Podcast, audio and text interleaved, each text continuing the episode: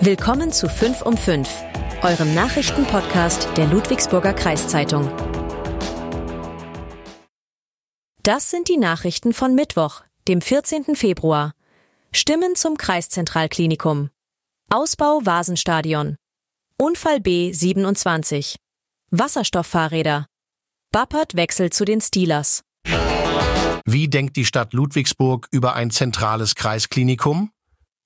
Jörg Martin, der Klinikenchef der RKH-Kliniken, kann sich eine zentrale Klinikenlösung im Landkreis vorstellen. Konkret hieße das, dass das Ludwigsburger und Bietigheimer Klinikum geschlossen und dafür eine gemeinsame Kreisklinik eröffnet werden würde. Das gab Martin Anfang des Jahres in einem Gespräch mit unserer Zeitung bekannt. Sehen das Ludwigsburger Oberbürgermeister Matthias Knecht und die Gemeinderatsfraktionen auch so? Wir haben nachgefragt. Oberbürgermeister Matthias Knecht könne sich das, Zitat, generell nur schwer vorstellen, dass eine Stadt von der Größe Ludwigsburgs keine eigene Klinik hat. Auch die Parteifraktionen sehen die Idee eines Zentralkreisklinikums eher skeptisch. Angesprochene Probleme waren insbesondere die Kosten des Großprojekts sowie ein möglicher Standort. Ausbau vom Vasenstadion hängt von Leichtathletikanlage ab. Seit Saison 2022-2023 gehören die Herren des SGV Freiberg zu den Fußball-Regionalligisten.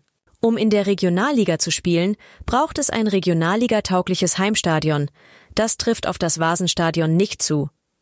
Der Regionalligist besitzt deshalb eine Ausnahmegenehmigung. Nun hat er bei Verwaltung und Gemeinderat der Stadt ein Konzept mit mehreren Lösungsvorschlägen für einen Ausbau vorgelegt. Das Problem? Das Stadion wird nicht nur vom Fußballverein, sondern auch vom umliegenden Schulen und dem Touren- und Sportverein Freiberg genutzt.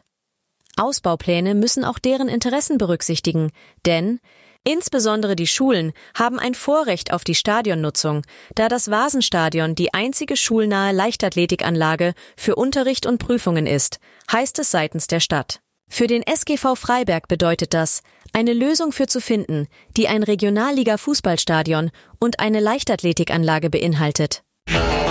Unfall legt B27 in Bietigheim-Bissingen am Vormittag lahm. Gegen 10 Uhr fuhr ein Sattelzug-LKW beladen mit 22 Tonnen Zylinderblechen in die Kurve auf Höhe Geisinger Straße in Richtung Stuttgart. Dabei geriet ein Teil der Ladung ins Rutschen und durchbrach die Seitenwand zum Gegenverkehr. Die herausfallenden Zylinderbleche beschädigten einen vorbeifahrenden Sprinter. Der Fahrer des Sprinters blieb unverletzt. Der Sprinter war nicht mehr fahrbereit und musste abgeschleppt werden.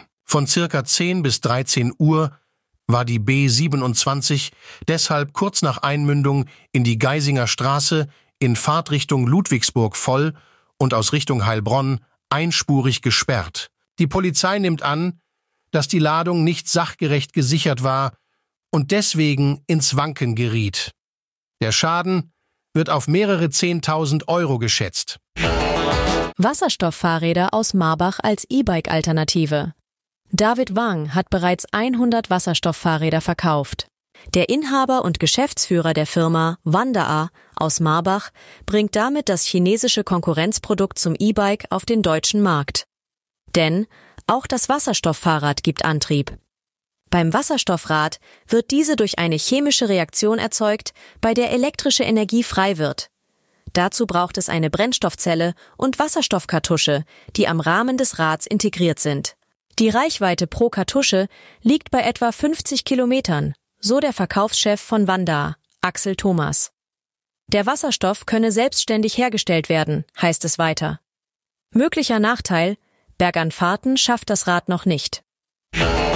Tom Erik Bappert ist neuer Verteidiger bei den Bietigheimer Steelers.